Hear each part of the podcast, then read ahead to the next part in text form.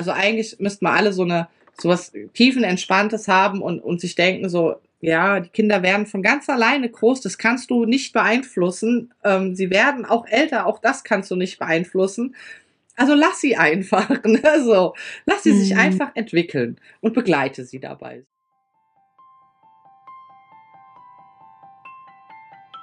Hi und herzlich willkommen zum Survivor Queen Podcast, der Podcast für Opfer, Betroffene und Überlebende von sexualisierter Gewalt. Dieser Podcast ist voll mit Mutmachgeschichten von ganz vielen tollen und starken Survivor Queens und außerdem voll mit Tipps und Tricks von Experten und Expertinnen aus dem Bereich Traumaaufarbeitung und vielem mehr. Ich bin Mai Nguyen, deine Host von diesem Podcast und ich wünsche dir viel Inspiration beim Hören. Willkommen zurück zum zweiten Teil des Interviews mit Jenny.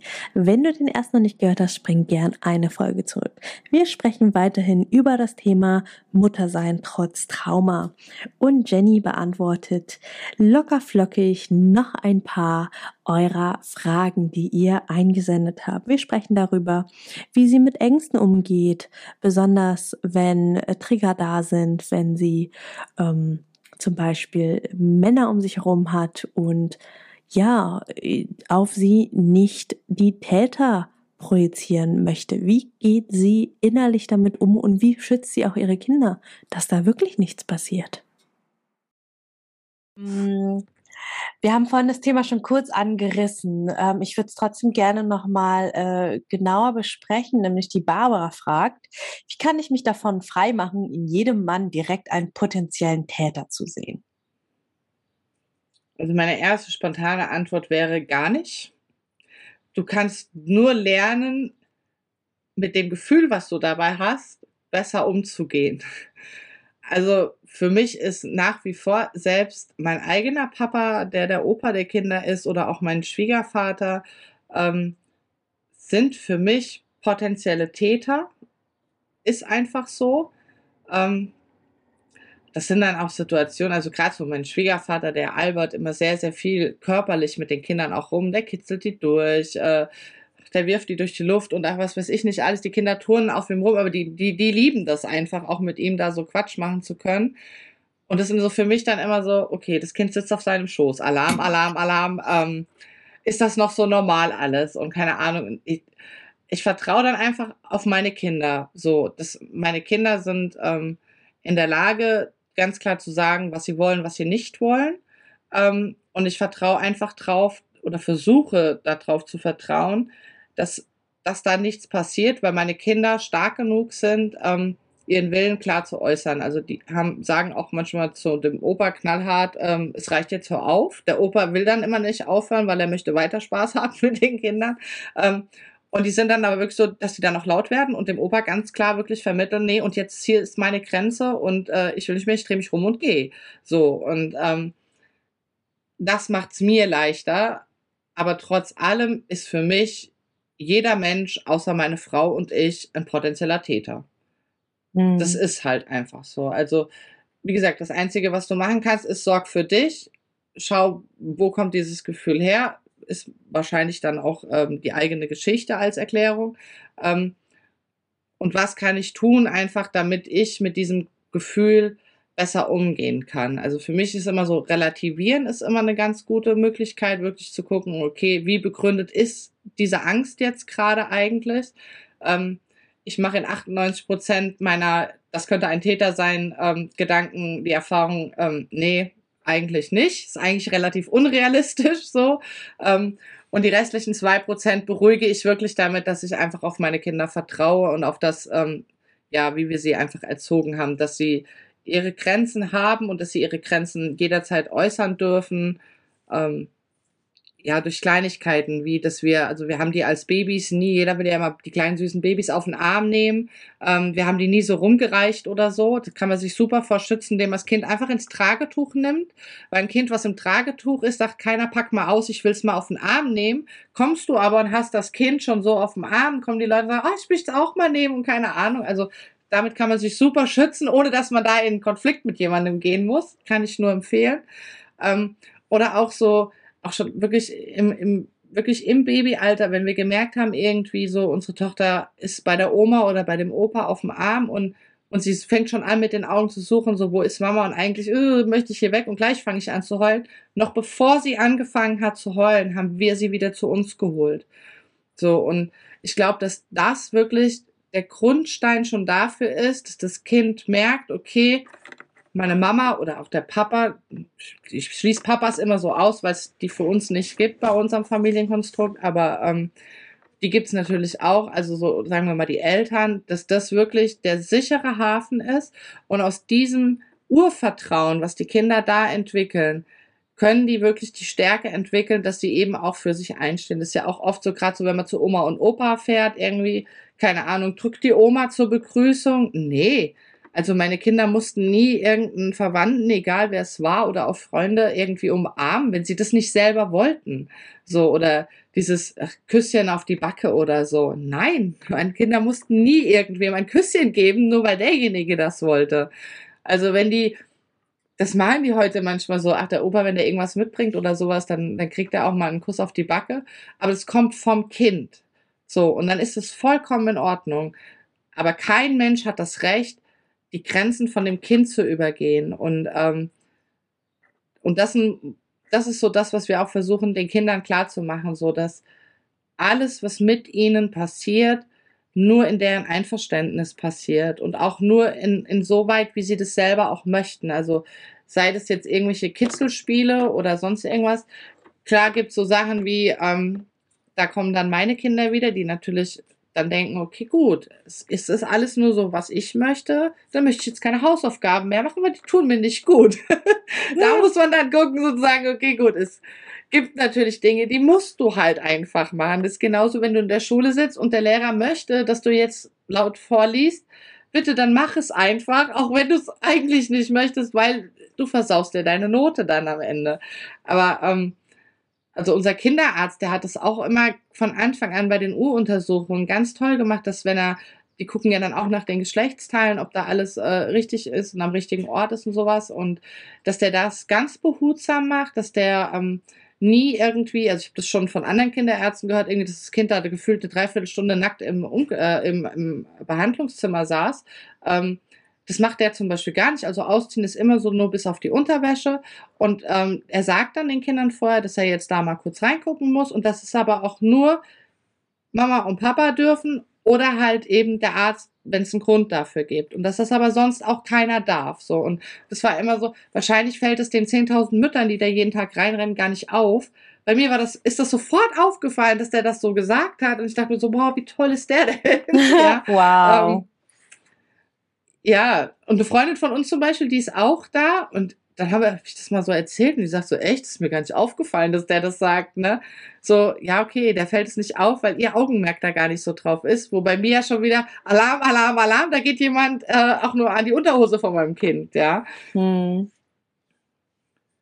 Ja, also wie gesagt, einfach nach dem, nach dem äh, versuchen, einen Weg zu finden, dieses Gefühl auszuhalten, weil du wirst immer irgend irgendeinen potenziellen Täter um dein Kind rumsehen. Also ich glaube, das ist einfach, ähm, ja, das kann man nicht wegreden. Ich, ich habe ja die Hoffnung, irgendwann, wenn sie erwachsen sind, vielleicht verschwindet es dann, aber wahrscheinlich ist es dann noch schlimmer, weil ich dann noch weniger Kontrolle drüber habe, mit wem sie zusammen sind. Ähm, das halt einfach aushalten, leider. Tatsächlich einen anderen Tipp habe ich leider nicht. Hm. Und du hast ähm, in deinem, äh, in deinem äh, leider einfach nur aushalten Tipp hast du schon ganz, ganz viel zum Thema Grenzen erzählt. Das ist ja auch eine Frage, die häufig gestellt worden ist. So, wie kann ich meinem Kind Grenzen beibringen? Wie kann ich darauf vertrauen, dass mein Kind das schafft? Du hast jetzt schon ganz viel erzählt. Gibt es noch was, was du noch ergänzen wollen würdest, wenn ich jetzt gerade das Thema Grenzen nochmal speziell anspreche oder sagst du, oh nö, ist jetzt alles damit abgedeckt? Mm ja, also ich, also zum einen ist es wirklich, glaube ich, so, dass man ganz, ganz viel schon in diesem Säuglingsalter machen kann, ähm, um einfach dieses Urvertrauen ähm, so gut wie es geht zu stärken. Und daraus, glaube ich, entwickelt dann ein Kind von ganz alleine seine natürlichen Grenzen auch. Und ähm, wichtig ist halt aber auch, ähm, dass man so, man hat ja auch seine eigenen Grenzen. Also bei mir ist zum Beispiel, ähm, ich kann das schwer aushalten, wenn mich jemand berührt oder wenn mich jemand anfasst. So, ähm, das ging mal eine gute Phase in meinem Leben, als ich mein Trauma komplett ignoriert und ausgeblendet habe. Da ging es mir offensichtlich total gut. Da waren auch Körperlichkeiten kein Problem.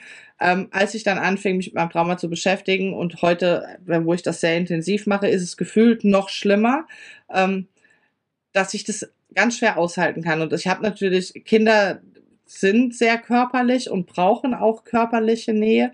Ähm, ich habe zum Beispiel ganz oft so dieses, äh, wenn wir abends im Bett liegen, zusammen kuscheln oder so, ähm, oder ich vorlese, wenn dann so eine Hand auf meine Brust kommt.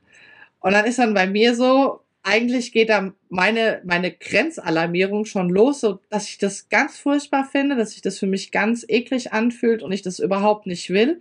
Dann kommt so eine andere Stimme, die mir sagt, jetzt stell dich doch nicht so an, es ist dein Kind und nicht irgendein Täter, sondern es ist deine Tochter und die fasst dir nicht an die Brust, weil sie dich begrapschen will, sondern die liegt einfach in deinem Arm und das ist so die Höhe, wo dann ihre Hand halt nun mal einfach liegt. Mhm. Ähm, und dann kommt noch so eine dritte Stimme, die dann sagt, es mag ja alles schön und gut sein, ich will das aber trotzdem nicht. Und wie mache ich das jetzt, dass mein Kind sich da jetzt nicht von mir weggestoßen fühlt? Mhm. Ähm, ich hatte ja die Frage auch in dem Grenzen-Webinar gestellt. Ähm, und dann auch später irgendwie, irgendwer hatte da auch dann, glaube ich, im Chat dann noch geschrieben, so dass das so eine ganz, ganz schöne Art ist, die Hand von dem Kind einfach zu nehmen und vielleicht woanders hinzulegen, wo man es besser aushalten kann. Als ich das gelesen habe, dachte ich mir dann so, das mache ich unbewusst gar tatsächlich ganz oft, hm. dass ich dann die Hand nehme und zum Beispiel auf meinen Bauch lege, weil das stört mich wiederum überhaupt nicht. Wenn da die Hand drauf liegt, ist vollkommen okay. Ähm, ich hatte dann aber oft so das Gefühl, so irgendwie, ich habe so das Gefühl, ich, ich stoße mein Kind so irgendwie ab und es versteht gar nicht, warum ich das mache. Ich möchte meinem Kind aber auch nicht sagen, du, ich wurde neun Jahre lang sexuell missbraucht und deswegen kann ich es nicht leiden, wenn du an meine Brust fasst, weil dafür finde ich sie einfach definitiv noch zu klein. Mhm. Ähm, wo ist da jetzt der Mittelweg? Und für mich war jetzt dann der Mittelweg einfach ähm, zu sagen, ähm, es stört mich überhaupt nicht, wenn deine Hand auf dem Bauch liegt, aber an der Brust, du, ich mag es einfach nicht. Es fühlt sich für mich nicht schön an. So. Und dann hat meine Tochter gesagt, ach so, okay, und nimmt die Hand und legt sie auf den Bauch und alles ist gut. Und mhm. die hat überhaupt kein, ich dachte, okay, Gott, wenn ich das so sage, da kommen bestimmt tausend Fragen, warum ist das jetzt so und überhaupt nicht, ich muss es irgendwie erklären. Es kam überhaupt nicht. Und dann kam mein innerer Monk wieder, der gesagt hat, okay, warum hast du das nicht schon viel früher gemacht? ähm, so einfach kann es sein. Mhm. Ja. Also das ist so, dass, dass man, dass man, glaube ich, auch dem Kind vorlebt, so, du, es gibt auch bei mir Grenzen, so, und ähm, die gibt es nicht nur irgendwie körperlich, sondern es gibt auch bei mir emotionale Grenzen. Also das ist das, was wir gerade mit unserer jüngeren Tochter gerade extrem haben, dass sie in diesem Umschwung, ich bin klein, ich bin groß ist und dadurch bei ihr ganz viel Frust sich ansammelt auch oder auch Unsicherheit, vielleicht auch Ängste und dadurch kommt die oft in so ein, ähm, ich beschimpfe meine Eltern, weil ich weiß mir gerade einfach nicht anders zu helfen, auch wenn die gar nichts damit zu tun haben. Und das ist sowas, wo wir ihr eben auch versuchen, einfach klar zu machen, wir können das zwar aushalten, aber wir können das auch nicht bis ins ultimative Universum aushalten, sondern irgendwann muss dann da auch mal was passieren, weil irgendwann ist auch unsere Grenze erreicht. Und du kannst von mir aus dreimal am Tag zu mir sagen, du bist so scheiße und ich hasse dich, aber irgendwann, wenn du das jeden Tag mehrmals machst, irgendwann fühlt sich für mich nicht mehr gut an und dann macht es mich auch traurig und dem Kind wirklich zu reflektieren, was es wirklich mit einem macht. So, und das verstehen Kinder auch schon in ganz jungen Jahren wenn man ihnen einfach auch wirklich sagt, so, ich kann es verstehen, dass du gerade irgendwie wütend bist oder sowas und ich kann es auch verstehen, dass du mich gerade echt blöd findest, weil ich dir irgendwas verboten habe. Aber weißt du, wenn du sowas zu mir sagst, das verletzt mich und das macht mich traurig und das tut mir tut mir weh irgendwie und ähm, oder dann weiß ich nicht, wie ich mit dir dann, wie ich auf dich reagieren soll, wenn du sowas zu mir sagst oder auch wirklich sagen so, ich möchte nicht, dass du sowas zu mir sagst. So, du mhm. darfst sauer sein und du darfst von mir aus auch rumschreien und du kannst auch ähm, mir hier erzählen, wie blöd deine Lehrerin ist oder irgendwas. Das ist völlig in Ordnung. Du darfst diese Gefühle haben und du darfst sie auch rauslassen. Aber wie gesagt, ich bin nicht unendlich darin, dass ich das alles auffangen kann, sondern irgendwann ist auch meine Grenze da so und und das nehmen Kinder dann glaube ich auch wahr und nehmen das auch für sich mit so. Also man hat oft als Mutter so das Gefühl, man muss für die Kinder immer total stabil sein und man muss äh, der Fels in der Brandung sein. aber Kinder dürfen durchaus auch die Erfahrung machen, so, auch der Mama kann es mal schlecht gehen, auch die Mama kann mal krank sein, auch die Mama kann mal traurig sein, so.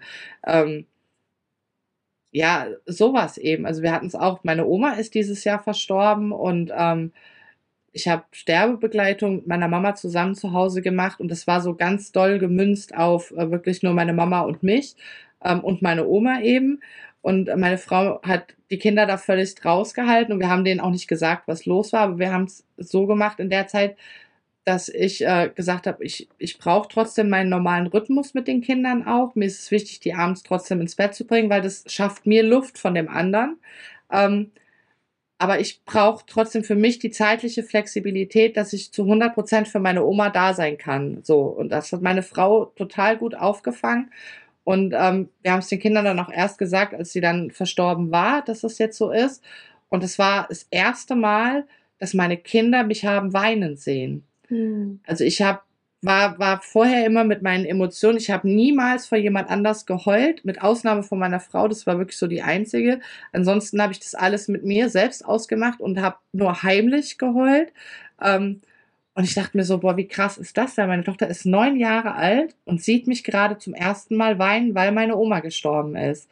So, und da dachte ich auch so, ja, krass, so neun Jahre ist ja nicht mal eben nur so, so ein bisschen Zeit. Mhm. Und ähm, seitdem ist auch ganz, ganz viel passiert, dass ich, ich entdecke auch immer mehr Gefühle, sowas auch so Sachen wie Stolz und sowas, das, oder Freudentränen sind auch, hatte ich jetzt vor zwei Wochen, das ist ganz neue Erfahrung für mich. ähm, ja, aber das, das, diesen Schritt zu gehen, wirklich mit den Emotionen dem Kind gegenüber auch ehrlich zu sein, schafft eine ganz, ganz andere und tiefere Verbindung nochmal zu den Kindern. Und ist heute noch so, dass sie manchmal, was weiß ich, wir gehen spazieren, gucken in den Himmel und sie fragen so irgendwie so, ja, bist du, vermisst du die Oma Hanni manchmal? Und ich sage, ja, natürlich fehlt sie mir, ja. Also äh, sie war immer da, mein ganzes Leben lang. Ich bin mit bei ihr groß geworden und so. Und dann fragen sie dann auch manchmal so, ja, weinst du auch noch, weil sie jetzt nicht mehr da ist? Und, und dann kommt dann im gleichen Satz, da hast du das erste Mal, da habe ich das erste Mal gesehen, dass du geweint hast. So, das, also das macht auch bei den Kindern ist es total aufgefallen. Aber es ist gar nicht negativ aufgefallen. Also mhm. da, das war nie so, dass die vor mich dann gesagt, was ist denn jetzt mit dir kaputt, weil du jetzt auf einmal weinst oder so, ne? Sondern das erscheint, dass sie merken, okay, da passieren plötzlich normale Dinge mit mir. So, es ist was Schlimmes passiert und alle sind traurig und hey, auch ich bin traurig und, und weine so. Und Vorher war das so, ich hätte im Leben versucht, dass meine Kinder mich nicht weinen sehen. Aber warum eigentlich? Hm. Es ist so was Natürliches. So. Und man muss diese Emotion nicht zwingend vor den Kindern verstecken. Also das ist so, weil wie sollen, also dann, dann glaube ich, dann, dann werden wirklich so, ich, ich sage immer, ich bin so ein Gefühlslegastheniker, nicht mehr jetzt, aber das war ich. Ähm, dann wird der nächste Gefühlslegastheniker herangezogen, ja. Und das will ich ja für meine Kinder nicht. Wie gesagt, die sollen Emotionen von Geburt an fühlen können und nicht erst mit Mitte 30 anfangen, nicht alles wie Vokabeln lernen, lernen, okay, das ist Freude, Freude sieht so aus, bei Freude macht man das, es fühlt sich so an. Aber so musste ich es tatsächlich erstmal lernen. Mhm, ich auch. Aber auch das ist so beruhigend zu wissen, dass man denkt so, es ist nicht irgendwie, dass ich total bescheuert bin und deswegen hatte ich nie Gefühle, sondern ähm, ja, es hat was mit der Sache zu tun, die einem passiert ist und ich bin auch nicht alleine damit. Ja. Hm. Danke dir für die Ausführung. Ähm, du hast gerade auch schon ein Thema angerissen, das auch gefragt worden ist von einer anonymen Zuhörerin. Ähm, Sie würde nämlich gerne wissen, ob und wenn ja, wie du mit deinen Kindern eigentlich über dein Trauma sprichst. Denn sie hat selber vier und hat mit ihnen nie darüber gesprochen und jetzt ähm, ja kommen die ersten in Anführungsstrichen äh, Probleme. Hat sie geschrieben, wie alt die Kinder sind? Nee. nee. Also tatsächlich ähm, wissen meine Kinder nicht, genau, was mir passiert ist. Mhm. Aber mich beschäftigt diese Frage auch. Wann sagt man das denen? Wie sagt man das denen? Ähm, deswegen so der Wunsch, ich hätte gerne mal jemanden, der schon erwachsene Kinder hat und mir sagt, keine Ahnung, da war dann der richtige Zeitpunkt und da habe ich das dann meinen Kindern einmal komplett erzählt oder der sagt, nee, du, ich habe einfach entschieden, es ist besser, ich erzähle es den Kindern gar nicht und es war nie ein Problem oder also so ein paar Erfahrungswerte einfach. Ähm, ja, keine Ahnung, wann man es ihnen sagt oder wie man es ihnen sagt. Ähm, wie gesagt, wir haben, also die Kinder merken ja, wie man selber ist so und äh, meine Kinder haben halt vor der Klinik und vor der ganzen Therapie gemerkt, okay, die ist mal so und mal so, man kann sie nicht richtig einschätzen, oft ist sie wütend wegen irgendwas und lauter solche Sachen. Dann kommt bei mir noch das Optische auch hinzu, dass ähm, ich nicht wie die Orthonormalfrau aussehe und, und so dieses Frauenbild verkörpere. Ähm, dann kommt noch hinzu, dass sie ähm, zwei Mamas haben und keinen Papa. Also da kommt ja jede Menge von außen auch noch hinzu. Bei mir kommt dann auch noch hinzu, dass ähm, ich am ganzen Körper extrem viele Narben habe durch ähm, Selbstverletzung. Ähm, wo man aber auch deutlich sieht, dass das alte Narben sind, dass das keine frischen oder neuen Narben sind. Ähm, und natürlich kam da auch dann schon mal die Frage, warum ist denn das eigentlich so? Erst ist es mal, erst ist man mal für die, erstmal nehmen Kinder einen so an, wie man ist. Und das ist der Normalzustand für die Kinder. So, das heißt, für die war immer normal, dass meine Arme so aussehen, wie sie aussehen, dass da einfach überall Narben sind. Das, das stellen die gar nicht in Frage, weil das ist für die völlig normal, genauso wie, dass meine Frau und ich überall tätowiert sind. Ist für die, ach, kommt nicht, warum bist du tätowiert, sondern ihr seid tätowiert, ich kenne euch nicht anders. So. Genauso war für die normal, ähm, ich bin sehr wechselhaft mit meiner Stimmung und ich bin häufig auch mal aggressiv und aber, aber uns passiert dabei nichts, weil es gibt ja die Mama, die geht dann halt mit uns auf den Spielplatz oder irgendwo anders dahin und ein bisschen später ist dann auch hier daheim alles wieder in Ordnung. Das ist, sind die Erfahrungen, die sie gemacht haben. Jetzt kam natürlich so dann, die werden älter und da kam dann schon auch mal die Frage so, okay, gut, so langsam weiß ich, das sind Narben, was an deinen Armen sind, aber warum hast du denn so viele? Mhm. Weil ich sehe tausend andere Menschen am Tag und die haben das nicht. So, und für mich der Moment so, um Gottes Willen, was mache ich jetzt? So. Am liebsten hätte ich gesagt, ich bin als Kind in Dornbusch gefallen und da kommt es her. ne? So, ähm, einfach eine Erklärung, die weit weg ist von Andere mir und meiner Geschichte und, und, damit sind sie zufriedengestellt. Ähm, wäre aber ein, ja, keine Ahnung. Oder ich wurde so geboren.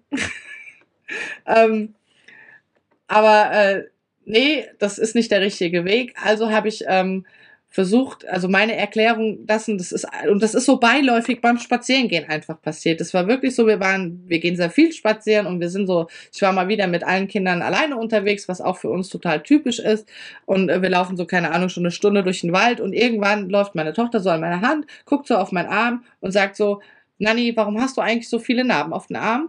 Und ich gucke sie so an und dieser, dieser innere Monk, der wäre am liebsten gestorben und hätte ein großes Loch gegraben, wo ich reinspringen konnte. Mein Herzschlag ist mir fast aus der Brust rausgehüpft und ich habe so richtig gemerkt, so, oh Gott, oh Gott, oh Gott, oh Gott. Und ich, und dann, dann guckt sie mich so an und sie so, ich habe dich was gefragt, ja, so, äh, und ich gucke so das Kind dann nicht so, ja, ich weiß, ähm, äh, ich würde jetzt gerne noch drei Tage drüber nachdenken, was ist die Antwort?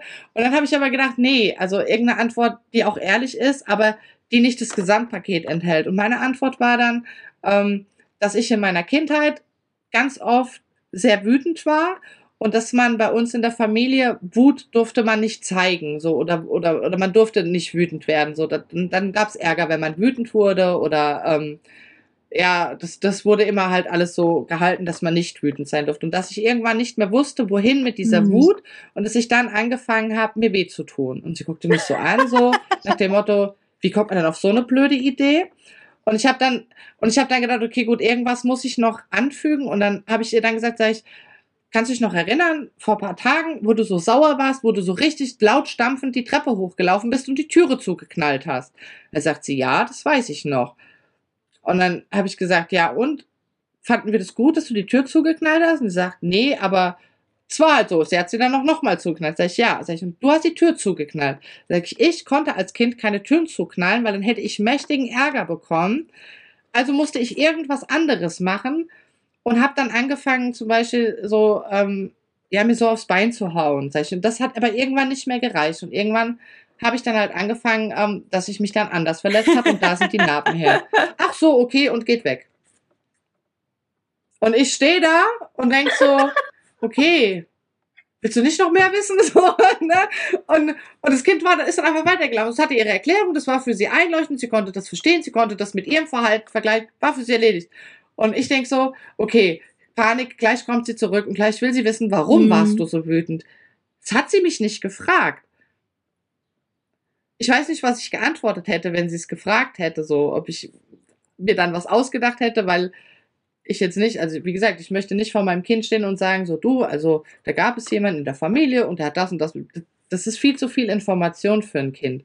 Und auch meine Kinder sind sehr, sehr sensibel und selbst wenn wir nur mal irgendwie die Haustür abschließen, von außen, wenn wir gehen und, und sie fragen, warum schließt ihr denn jetzt ab? Und wir sagen, na ja, im Moment wird hier im Umkreis viel eingebrochen, dann kriegen meine Kinder schon, oh Gott, Panik, oh Gott, Panik, hier laufen Einbrecher überall rum, ja. Also muss man halt auch gucken, so ein bisschen, was hat man für ein Kind? Und wie gesagt, wir haben sehr sensible Kinder. Wenn ich denen das, glaube ich, so erzählen würde, im Moment, in dem Alter, dann fangen die vielleicht auch an und entwickeln Ängste vor fremden Menschen oder oder auf einmal auch vielleicht mhm. vor dem Opa oder so. Und äh, das möchte ich nicht. Also die sollen da durchaus immer noch frei und offen sein. Und ähm, trotzdem beschäftigt mich die Frage natürlich. Und da kommt dann wieder meine Frau ins Spiel, die mich eiskalt anguckt und sagt, warum ich mir Gedanken machen würde, wie ich das den Kindern erkläre. Und ich sage, na ja, aber irgendwann werden sie fragen. Also spätestens denke ich mal, wenn die dann wirklich so 14, 15 sind und vielleicht in der Klasse oder so jemanden haben, der sich auch selbst verletzt und dann so hinter die Thematik kommen, so, okay, was sind denn Gründe, warum das jemand macht und dann so vielleicht Nachforschungen erstellen, so einfach aus Neugier raus, dass dann vielleicht auch so konkretere Fragen kommen. Und da sagt meine Frau ganz klar, meinst du denn, die würden dich das fragen? Da sage ich, ja, wen denn sonst? Sagt sie, nee, weil immer, wenn meine Kinder eine Frage haben, die sie wirklich sehr, sehr beschäftigt, haben die mich noch nie gefragt. Also die, die gehen dann zu meiner Frau tatsächlich. So, und die sagte dann, und sie geht zu 300 Prozent davon aus, dass das da genauso sein wird. Und dann sage ich, ja, und was willst du denen dann sagen? Und dann guckt sie mich, die sitzt da wirklich tiefenentspannt da und sagt, da mache ich mir doch jetzt keine Gedanken drüber. Und ich hätte gerne, dass sie mir sagt, also, wenn das Kind zehn Jahre alt ist, sagt, gebe ich dem Kind folgende Antwort. Wenn das Kind elf Jahre ist, folgende Antwort. Wenn das Kind dich fragt, nimmst du bitte auf Seite 365 diese Antwort, weil die ist zu dem Alter passend. Das mhm. hätte ich gerne, ne, um bloß nichts falsch zu machen. Und sie sitzt da wirklich tiefenentspannt und sagt, das passiert dann schon irgendwie aus dem Gespräch raus. Und ich denke mir dann so, ja, also und, und spinne dann halt auch so Sachen weiter. Bei mir war es zum Beispiel ähm, mein Onkel und das ist äh, der Bruder meiner Mutter. So, ich möchte nicht, dass die auf einmal ihre Oma doof finden, nur weil ihr mhm. Bruder mir was angetan hat und sie es nicht gemerkt hat. Also ich will ja da auch die Beziehung nicht kaputt machen. Also wäre es mir einfach lieber, sie wüssten auch gar nicht, wer das ist. Meine Frau sagt, du, die wird es gar nicht großartig interessieren, wer es vielleicht genau war. Das fragen die dich vielleicht mal, wenn die erwachsen sind. Und dann können die ganz anders damit umgehen. Und ich denke mir nur so, boah, deine Ruhe und Gelassenheit hätte ich gerne mal, ne? Aber letztendlich bleibt mir nichts anderes übrig, außer darauf zu vertrauen, es einfach auf mich zukommen zu lassen und auch so ein Stück weit zu hoffen, dass wenn irgendeine Frage von den Kindern kommt, dass mhm. mir dann schon die passende Antwort einfallen wird. Oder auch zu sagen vielleicht so, ich habe das gehört, dass du mich das gerade gefragt hast, aber das ist ein Thema, da möchte ich jetzt nicht einfach so beim Spazierengehen nebenbei mit dir reden. So, da möchte ich, dass wir uns vielleicht alle zusammen hinsetzen und auch die Mama dabei ist, weil die mir da besser helfen kann, das zu erklären oder so. Das ist so ein Satz, den versuche ich mir jetzt einzupredigen. Das ist dann mein, meine Paratlösung für diese Situation. Das ist der Allrounder-Joker für alles. Aber trotz allem habe ich echt Angst vor der Situation, obwohl diese Angst ich habe das dann auch mal in der Therapie angesprochen und die Therapeutin guckt mich dann an und meint so, ja, aber vor was haben Sie denn dann da Angst? ich sage, ja, dass die mich das fragen können. Und sie sagte wieder, ja, aber vor was haben Sie denn Angst? Und ich sitze da und ja, dass Sie mich das fragen. Und dann sagt sie, ja, aber wenn Sie sie das fragen, was passiert denn dann? Und dann sitze ich da und denke mir, ja, was passiert denn dann? Keine Ahnung. So, ne? Und dann sagt die Therapeutin so, ja, aber meinen Sie denn, Ihre Kinder finden Sie dann blöd?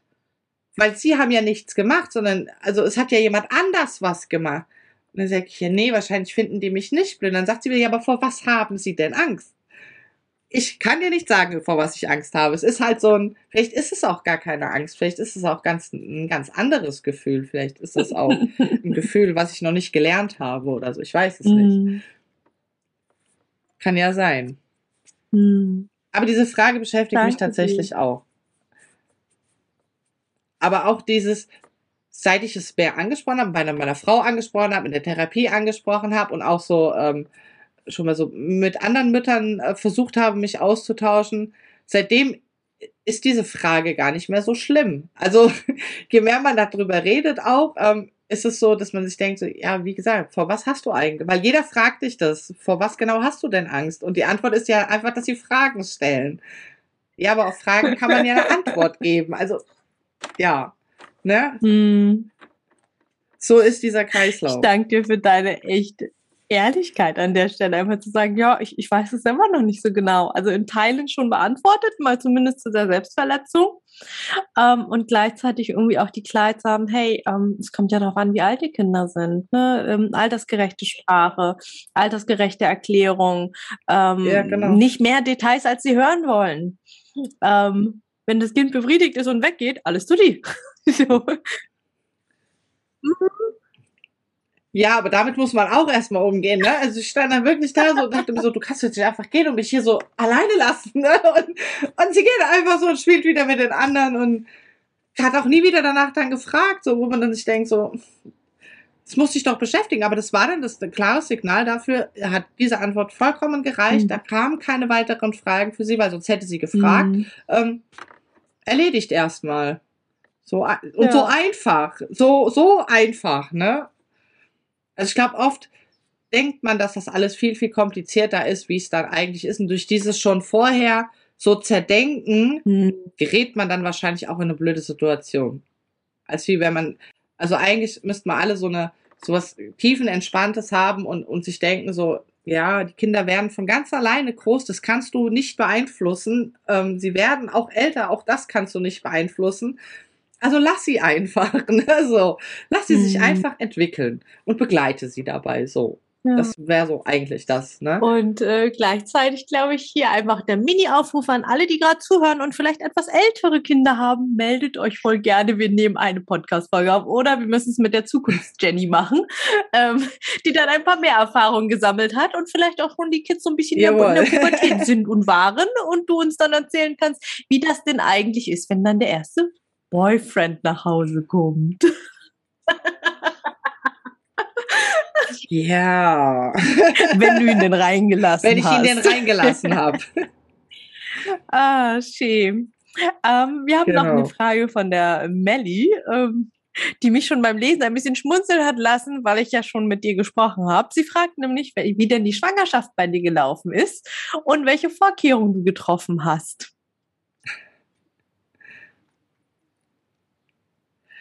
Also bei mir ist die Schwangerschaft vollkommen ohne Schwangerschaft verlaufen.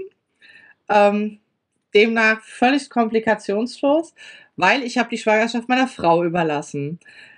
Ähm, das ist der große Vorteil, den wir als lesbisches Paar hatten, ähm, dass man zwei Frauen hat, äh, die schwanger werden könnten. Und wenn eine sagt, ich möchte nicht und die andere sagt, ich möchte gerne, dann ist man fein raus aus der Nummer. Waren für mich aber auch tatsächlich ähm, war das immer klar, dass ich das ähm, nicht will, weil für mich noch nicht mal ein normaler Gang zum Frauenarzt möglich ist. Ist auch immer noch nicht möglich. Ich habe es zwar jetzt einmal irgendwann vor ein paar Jahren gemacht, ähm, aber das, das schließt das, schließt, schloss das so für mich völlig aus, weil natürlich mit einer Schwangerschaft viele Besuche beim Frauenarzt mit Ultraschall und auch Vaginalultraschall und dem Ganzen. Ich habe immer nur da, wenn das bei meiner Frau war, da gesessen und dachte so, wie kann man so entspannt dabei sein und das einfach machen? Ähm, weil bei mir gefühlt schon allein nur der Gedanke, ich müsste das jetzt machen, schon da, da, da, da war schon Alarm over and out so. Ähm, und auch für sie war immer klar, dass sie schwanger sein will. Also wir waren uns da auch sehr einig. Ähm, haben uns da dann auch äh, für eine Kinderwunschbehandlung entschieden. Man, man, hat ja da auch mehrere Möglichkeiten. Viele haben ja schon mal von dieser Bechermethode und sowas gehört. Ähm, wobei wir gesagt haben, wir möchten für unsere Kinder, die daraus ja entstehen sollten, ähm, eine Entstehung haben, die gesellschaftlich vertretbar ist. So, dass, weil sie haben eh schon ein, vielleicht ähm, ja einen schwereren Start oder oder ein Laster mit sich zu tragen, dass sie anders sind, weil sie zwei Mütter haben und dann soll nicht noch sowas wie, ah ja, meine Eltern haben sich da irgendwen aus dem Internet bestellt und er hat dann mal einen Becher und dann haben die das zu Hause und irgendwie so bin ich entstanden, sondern ähm, ja gesellschaftlich, wenn man sagt, man war in der Kinderwunschklinik und und das ist mit einem Arzt passiert und so, das ist ähm, hat sich für uns richtiger angefühlt einfach. Ähm, und auch da war es so, dass es äh, viele Versuche lang nicht geklappt hat. Ähm, und der Arzt auch sagte, also selbst meine Frau wäre selbst mit einem Mann dort gelandet mit ihrem Kinderwunsch. Ähm, der Arzt dann meinte, aber wir haben ja bei Ihnen das große Glück. Sie sind zwei Frauen. Wie sieht's ja mit Ihnen aus? Und da kam von meiner Frau und von mir nahezu gleichzeitig auf gar keinen Fall. Mhm. Also das, ja, das, das wäre für uns auch nicht richtig gewesen, weil für uns wirklich immer klar war, ich will das überhaupt nicht und sie will das unbedingt. Und wenn wir das andersrum gemacht hätten, wäre ich über meine ganzen Grenzen gegangen und, und sie hätte was mitgemacht, was sie gar nicht wollte. Und das wäre, glaube ich, absolut nur in die Hose gegangen. Ähm, demnach kann ich zu einer Schwangerschaft nichts sagen. Was ich aber sagen kann, ähm, wäre, wenn ich vielleicht vor 15 Jahren ähm, an dem Punkt gewesen wäre, an dem ich heute bin, so was auch Therapie und Aufarbeitung und das alles angeht und auch solche Sachen wie ähm, deinen Podcast gehört hätte, besonders mit der Folge mit der Hebamme, ähm, die ist mir da unheimlich hängen geblieben. Also wenn ich damals gewusst hätte, dass es da wirklich auch Menschen gibt, die für sowas ausgebildet sind und, und die, die einen da so begleiten und das alles, wenn man damit, wenn man sagt, okay, ich habe da ein Trauma und deswegen ist das für mich nicht so einfach.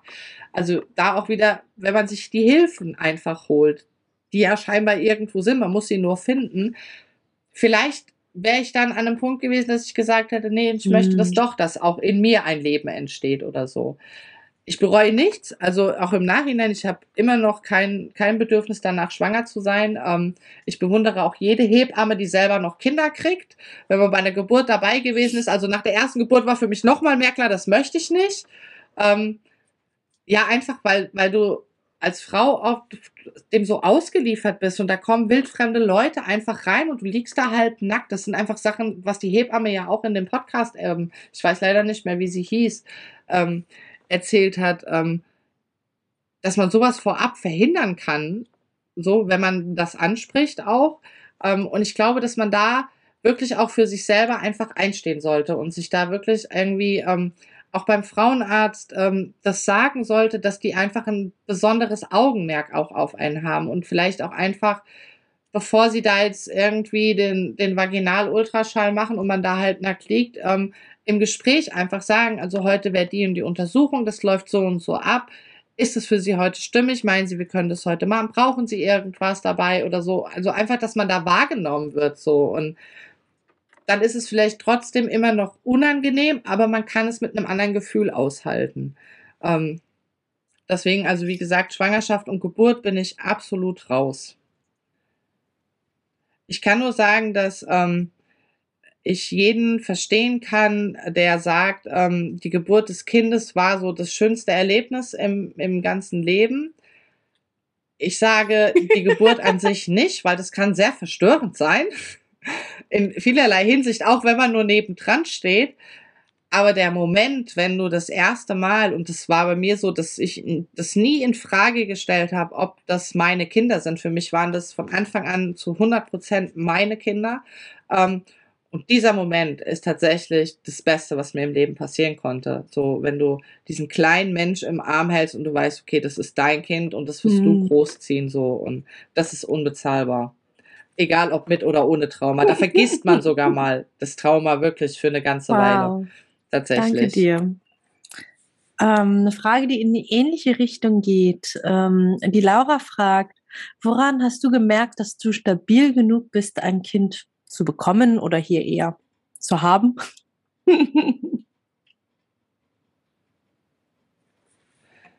Da könntest du auch nicht traumatisierte Mutter fragen, woran hast du gemerkt, dass du jetzt, äh, dass jetzt die richtige Zeit nee. ist, ein Kind zu kriegen? Ich glaube, das kann man nicht beantworten. Ähm, also, wenn ich jetzt im Nachhinein das alles betrachte, würde ich sagen, Heute wäre ich stabil genug, um Kinder zu kriegen. Damals war ich es nicht. Damals mit 25 hingegen aber war meine Frau und ich so, also das war so mit 22, 23, dass wir gesagt haben, okay, wir haben einen Kinderwunsch und bis 25 okay. soll der abgeschlossen sein. So, ähm, ja.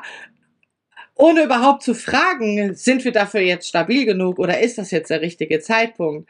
Genauso ist es, ähm, wie viele Schwangerschaften passieren einfach und waren völlig ungeplant und sowas. Und ähm, da stellt man sich auch nicht vielleicht noch kurz die Frage, okay, ist das jetzt, kann ich das, mache ich das jetzt oder, oder nicht? Ähm, und irgendwas treibt einen ja dazu, dass man sagt, okay, ich kriege dieses Kind jetzt.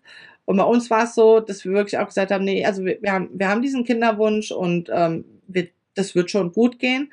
Und ich glaube, ähm, also ich, ich lebe so ein bisschen die Theorie, dass des Schicksals und dass nichts ohne Grund passiert. Und also ich glaube, auch jedem Mensch, dem man in seinem Leben begegnet, egal ob der einen in dem Moment was Gutes oder was Schlechtes wollte, der hat seinen Grund, warum man diesem Menschen genau in dem Moment begegnet ist oder warum die Situation genau so passiert ist, wie sie passiert ist. Ich möchte damit nicht, nicht schönreden, jeder, der traumatisiert ist, das sollte so sein, ähm, weil keine Ahnung.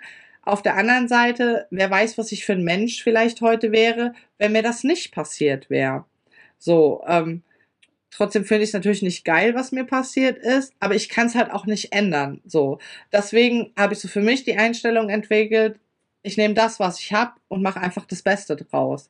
So, und genauso ist es auch mit dem Mama sein. Also wir haben uns halt einfach dafür entschieden, zu dem Zeitpunkt, dass wir das ja jetzt wollen ohne zu hinterfragen, ob das jetzt richtig ist. Und ich habe mir auch gar nicht so viele Gedanken drüber gemacht, ob, also wie gesagt, damals war ich aber auch noch so in der Einstellung, naja, ist mir halt passiert, egal.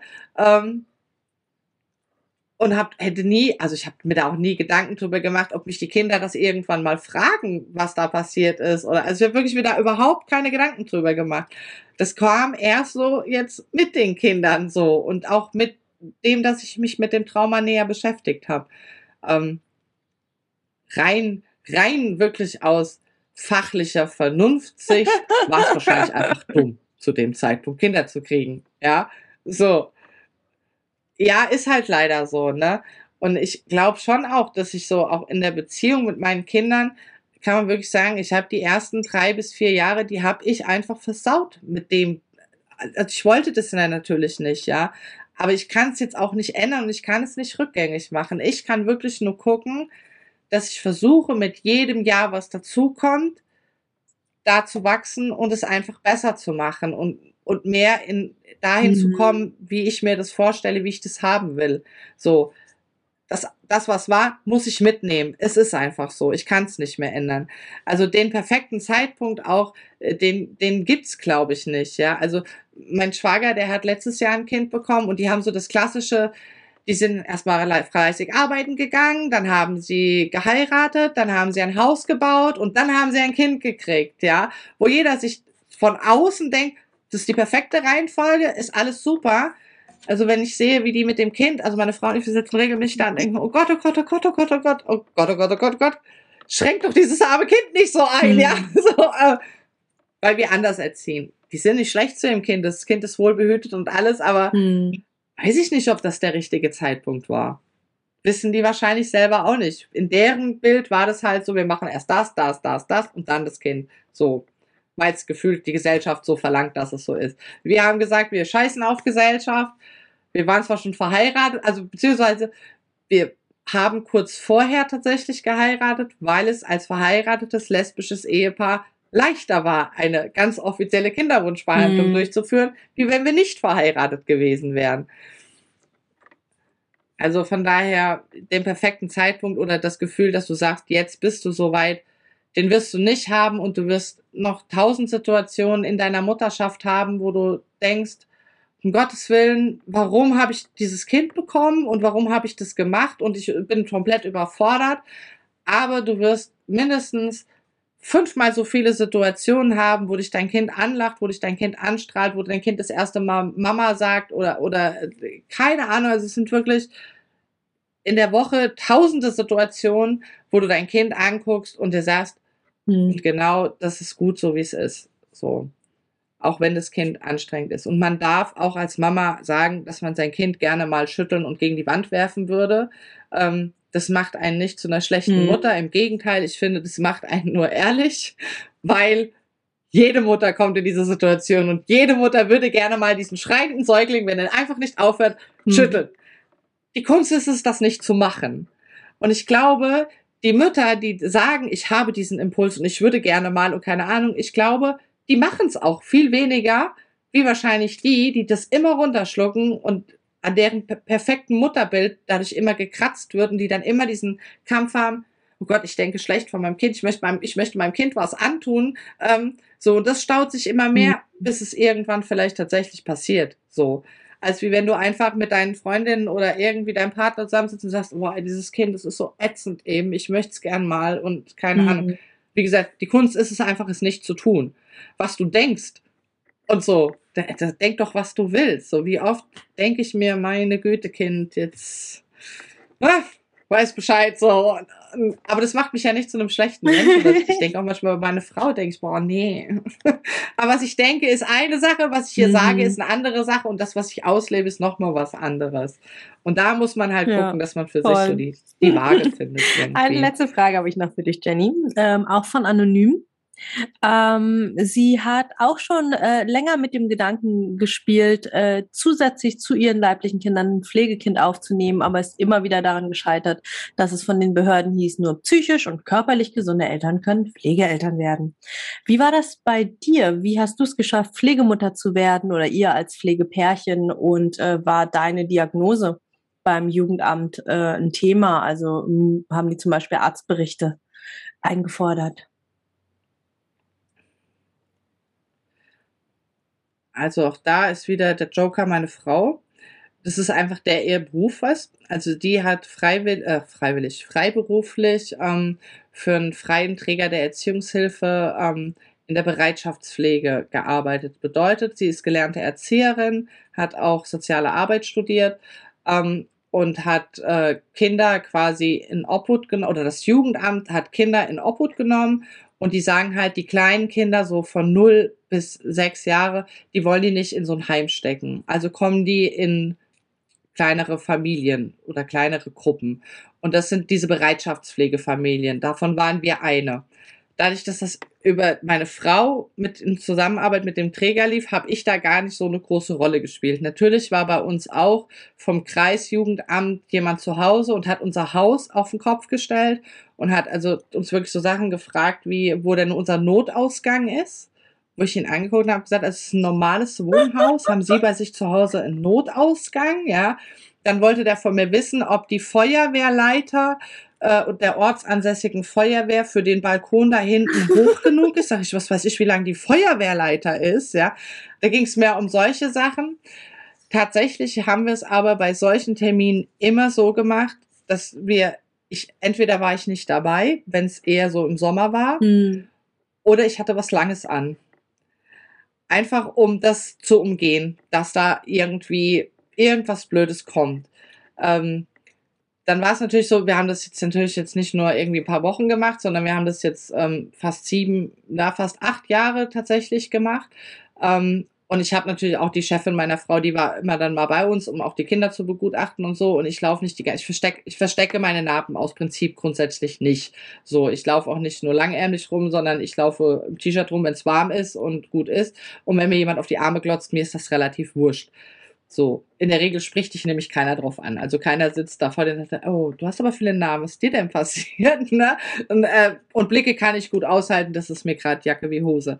Aber natürlich hat die das auch gesehen. Aber auch da kam nie die Frage irgendwie, was ist da oder so, ähm, sondern sie hat einfach auch darauf vertraut, ähm, aus der Erfahrung raus, dass es den Kindern bei uns immer gut ging, dass wir die Arbeit mit den Kindern immer gut gemacht haben. Ähm, und so kam das. Und jetzt war es dieses Jahr so, dass wir gesagt haben, wir wollen nicht mehr diese wechselnden Kinder ständig, ähm, sondern wir wollen jetzt Kinder, die dann auch bleiben. Es, ich sage Pflegekinder, tatsächlich ist es aber so, die offizielle Bezeichnung für uns ist, wir sind eine Erziehungsstelle. Das heißt, unser Zuhause zählt als Einrichtung. Und die Kinder sind keine Pflegekinder, sondern sind Kinder in der Einrichtung Erziehungsstelle unseres Familiennachnamens. So. Also keine paragraph richtigen Pflegekinder. Ähm, aber ich kam damit in Kontakt, Oh. als ich meine eigenen Kinder adoptiert habe. Ähm, weil äh, bei Mann und Frau ist es ja so, du bist verheiratet, das Kind wird geboren, scheißegal wer der Vater ist, der Ehemann ist erstmal der rechtliche Vater. So. Weil da, dann dachten wir, okay, wir sind verheiratet, ich bin zwar nicht der Vater, aber die Kinder kommen in unserer Ehe auf die Welt, also bin ich mhm. die rechtliche zweite Mutter. So, dachten wir. Ist nicht so. Ich musste erstmal auf dem Standesamt unterschreiben, dass die Kinder meinen, Achtung, den Lebenspartnerschaftsfamiliennachnamen tragen dürfen, sprich meinen Nachnamen. Wo für uns klar war, okay, die Kinder kommen auf die Welt und haben meinen Nachnamen, weil meine Frau heißt auch so wie ich. Das Was? war für uns klar. Nee, die hatten ihren Mädchennamen bis wir Ach. das geändert haben am Standesamt. Ja, ist total bekloppt. Ne? Da mussten die sich von hier, von unserem Dorf bis Berlin telefonieren, um das rauszufinden, wie man das jetzt macht. So, dann hieß es, und dann habe ich gesagt, ja, es ist schon gut. Wir haben vorher von einem Rechtsanwalt über von dem Kinderwunschzentrum ähm, den Tipp bekommen, wir sollen bei der Vaterschaftsfrage angeben, dass der Vater unbekannt ist. Wenn wir nämlich angeben, das war ein Spendersamen, hat dieser Spendersamen, egal ob wir wissen, wer das ist oder nicht, der hat das Vaterrecht. Es ist in Deutschland einfach so. Also geben wir an, der Vater ist unbekannt, weil dann habe ich es leichter, die Kinder zu adoptieren, damit sie rechtlich meine Kinder auch sind. Denn sonst wäre der Fall, ist der Vater Spendersamen eingetragen, muss ich als die ich adoptieren will, Vater Spendersamen erstmal suchen und dann bitten, unterschreib doch bitte die Adoptionspapiere, damit ich dein leibliches Ach, Kind Scheiße. adoptieren darf. Also es ist total Bürokraten-Deutschland, ne? So, und dann hieß es dann, dann haben wir das erstmal mit der Adoption ja, sofort geschoben, weil das, das war uns einfach zu blöd, ne? So, und dann war es aber so, dass man sich dann schon immer mal wieder unterhalten hat und irgendwann war das dann so, dass meine Frau das dann mit einem Notar angeleiert hat und hat mir dann zu Weihnachten total süß so eine Urkunde von dem Notar mit Adoptionsunterlagen und sowas zu Weihnachten geschenkt, so, weil sie mir einfach zeigen wollte, für dich sind es zu 100 Prozent deine Kinder und wir nehmen das jetzt in mhm. Eingriff, damit es einfach auch rechtlich abgesichert ist. Hatte auch den Grund, wäre meiner Frau was passiert, wären die rechtlichen Nachfolger an den Kindern ihre Eltern gewesen und nicht ich. Also der rechtlich bestimmte Vormund wären meine Schwiegereltern gewesen, ganz mhm. egal, ob ich da bin oder nicht und die Kinder von Geburt an bei mir leben. Also das war, muss man natürlich auch bedenken. Also war klar, okay, ich muss adoptieren. So, dann dachte ich, naja, wir gehen da zwei, dreimal zu dem Notar, bezahlen den und der unterschreibt alles und gut ist. Nee, so einfach war es dann auch nicht. Ich musste tatsächlich nachweisen dem Jugendamt, dass ich gesund bin, dass ich nicht irgendwelche lebensverkürzenden Erkrankungen habe, dass die Kinder bei mir gut aufgehoben sind. Das Ganze wurde noch getoppt, dass diese Tussi, ich muss wirklich sagen, weil sie war wirklich furchtbar, die kam zu uns nach Hause. Wohlgemerkt, meine Frau, die mhm. Kinder von Geburt an, wir leben alle in einem Haus, ne? Die leibliche Mutter lebt mit dabei. Dann kam die hierher und hat unser Zuhause angeguckt also wo ich dann gedacht habe, was macht die hier? Die Kinder wohnen doch hier mit ihr. Also, also was soll das, ja? Die Mutter sitzt hier neben dran und sagt, ich möchte, dass meine Frau die Kinder adoptiert. Die Kinder sind zu klein, um irgendwas zu sagen. Also, und dann, da war es aber auch tatsächlich so, also ich habe einen super Hausarzt. Ähm, mein Hausarzt hat natürlich mir bescheinigt, dass ich frei von irgendwelchen Krankheiten bin.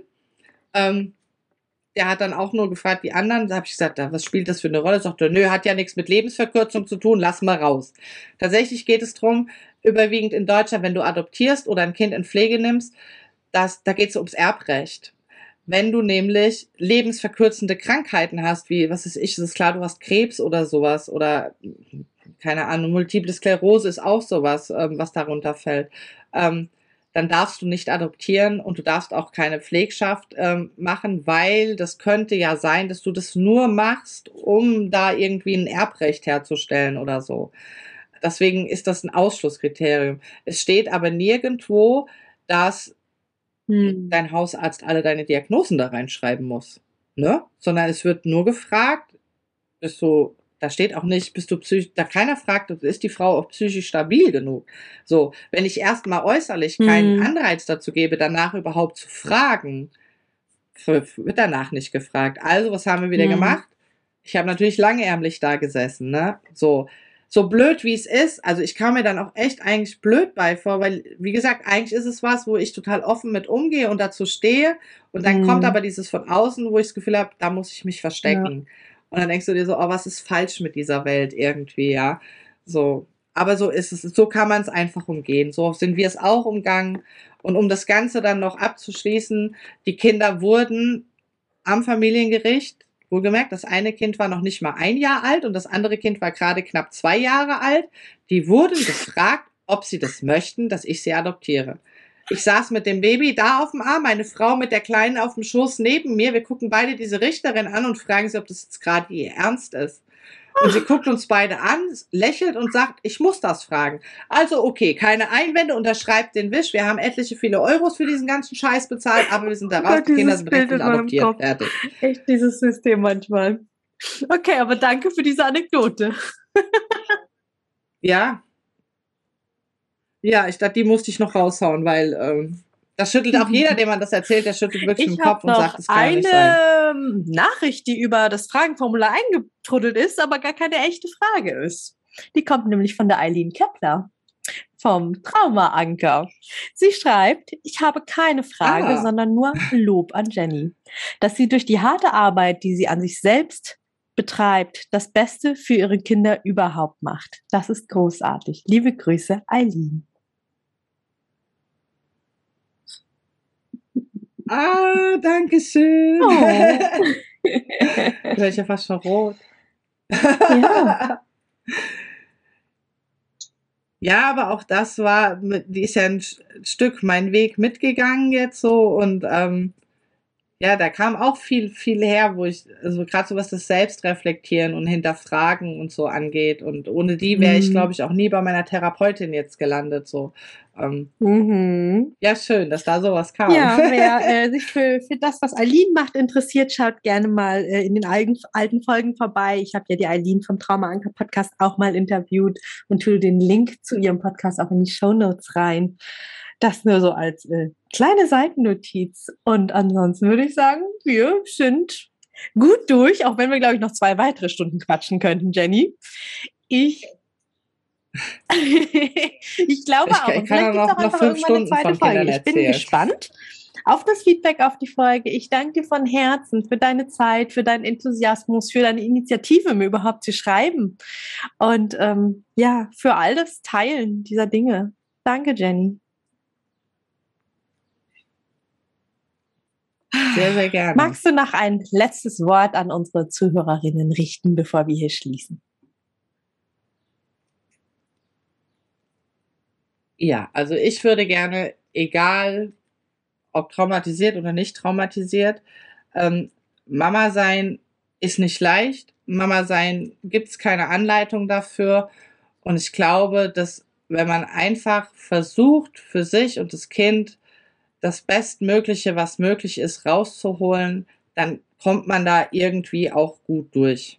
So, egal, was da alles für Hürden auf einen zukommen. Man muss es sich einfach nur trauen, mit dem Kind den Weg zu gehen. Danke so. dir, Jenny. Ja. Bitteschön. Das war's mit dem Interview mit Jenny. Ich hoffe, du hast viel für dich mitnehmen können. Also ich habe viel gelacht, viel gelernt und habe sehr viel Mut für meine eigene, irgendwann zukünftige Mutterschaft mitgenommen. Schön, dass es dich gibt. Danke, dass du dir auch diese Folge angehört hast. Hey, schön, dass du die Folge bis zum Ende gehört hast. Wenn sie dir gefallen hat, lass mir doch total gerne eine 5-Sterne-Bewertung bei Spotify und oder Apple Podcasts da. Damit hilfst du, dass dieser Podcast noch viel mehr Menschen ausgespielt wird. Und wenn du keine Folgen mehr verpassen magst, klick einfach auf Folgen und dann bekommst du immer alle zwei Wochen montags eine Benachrichtigung von deinem Handy, von deiner App dass eine neue Folge da ist. Alle zwei Wochen montags erscheint die Folge, außer es ist eine Doppelfolge. Dann gibt es den zweiten Teil zwei Tage später am Mittwoch. Und wenn du dich mehr zum Thema Trauma und Traumaaufarbeitung einlesen magst, dann lad dir doch total gerne mein E-Book runter. Das findest du kostenlos in den Show Notes. Da sind auch alle anderen Links, über die wir hier in der Podcast-Folge gesprochen haben. Ich freue mich, wenn wir uns in der nächsten Folge wieder hören. Bis ganz bald, deine Mai. Ciao.